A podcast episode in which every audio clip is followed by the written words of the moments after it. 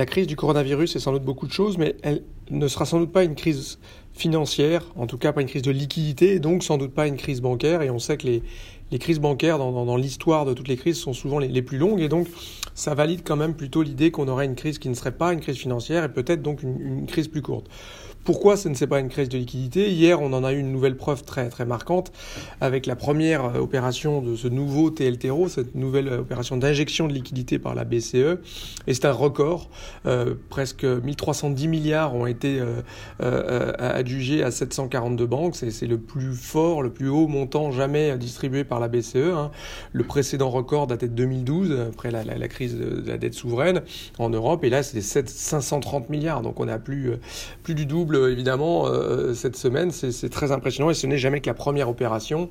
Euh, et donc les banques vont pouvoir bénéficier, si tant est qu'elles prêtent à l'économie et compte tenu des prêts garantis qu'on voit partout, des, des, de, euh, du, fort, euh, je dirais, sollicitation des banques par les, par les entreprises et les ménages, il est sans, aucun doute euh, acquis que les banques auront prêté suffisamment pour bénéficier de ce, bonus et donc elles pourront bénéficier des, du taux de moins 1% entre juin 2020 et juin 2021. Donc on, a en tout cas une nouvelle illustration de, l'énorme injection de, de, liquidités pour donner une ordre de grandeur. Hein.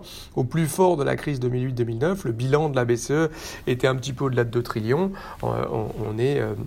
Euh, on approche les, les 6 trillions dorénavant, euh, donc on est sur quelque chose de, voilà de, trois fois plus gros. Et pareil, quand on regarde le bilan de la, Fed, il est trois fois plus élevé qu'il ne l'était dans la crise 2008-2009. Donc des banques centrales très actives, des banques qui ont qui ont la liquidité nécessaire pour prêter aux économies.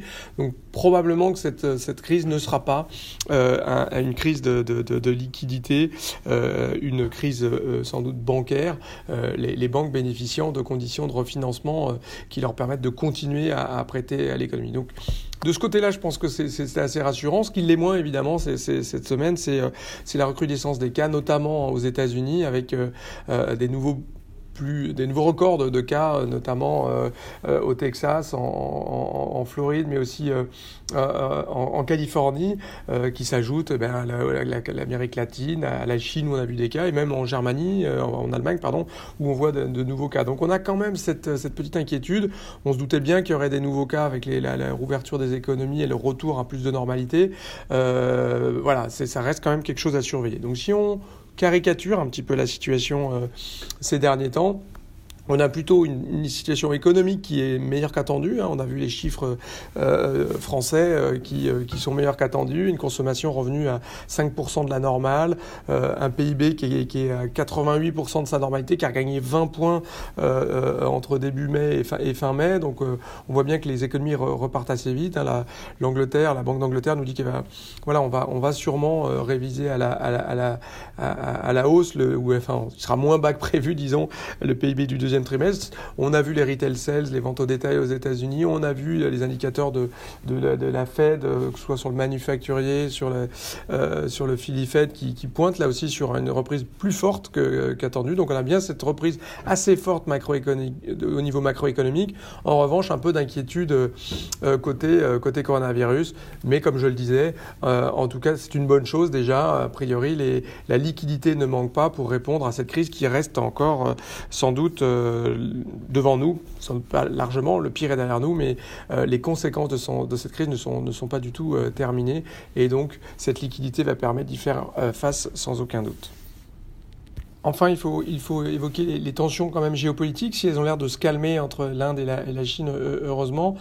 Euh, en revanche, on, peut quand même noter que les deux sujets qui vont, euh, continuer de, marquer l'actualité, la, la, à la fois le Brexit, euh, qui semble compliqué, l'Union européenne a répondu un petit peu à cette, cette mode de négociation où on a très peu de temps devant nous avant, fin octobre pour trouver un accord et a répété qu'elle imposerait des tarifs et des contrôles aux frontières à partir de, de 2021 s'il n'y avait pas d'accord. Donc ça va quand même être, être assez, assez compliqué et puis côté euh, américain, et, on a cette, de nouveau cette idée assez, euh, assez marquante d'une guerre commerciale qui continue et qui reprend. Alors on est peut-être un peu en mode électoral, mais voilà l'administration Trump qui parle d'un découplage total avec la Chine. La Chine, c'est 19% du PIB mondial, c'est 6% des, des, des, exportations américaines, et, et les États-Unis sont, sont, presque 17% des exportations exportations chinoises. Donc ce serait évidemment quelque chose d'assez inquiétant pour le commerce mondial et pour la Chine en particulier. Euh, mais comme dans le même temps, on voit des tensions entre l'Europe et les États-Unis sur la taxe des, des, GAFAS, euh, on sent bien. Alors il y a encore une fois sûrement un, peu euh, de, visée électorale là-dedans, mais quand même les tensions sur la guerre commerciale, les tensions entre Chine et États-Unis, entre États-Unis et Europe sont sans doute pas finies, et entre Europe et, et, et Grande-Bretagne, le Brexit est loin d'être gagné, ou alors si il se rapproche à grands pas sans doute pour l'année prochaine. je vous souhaite à tous un, une excellente fin de semaine et un très bon week-end.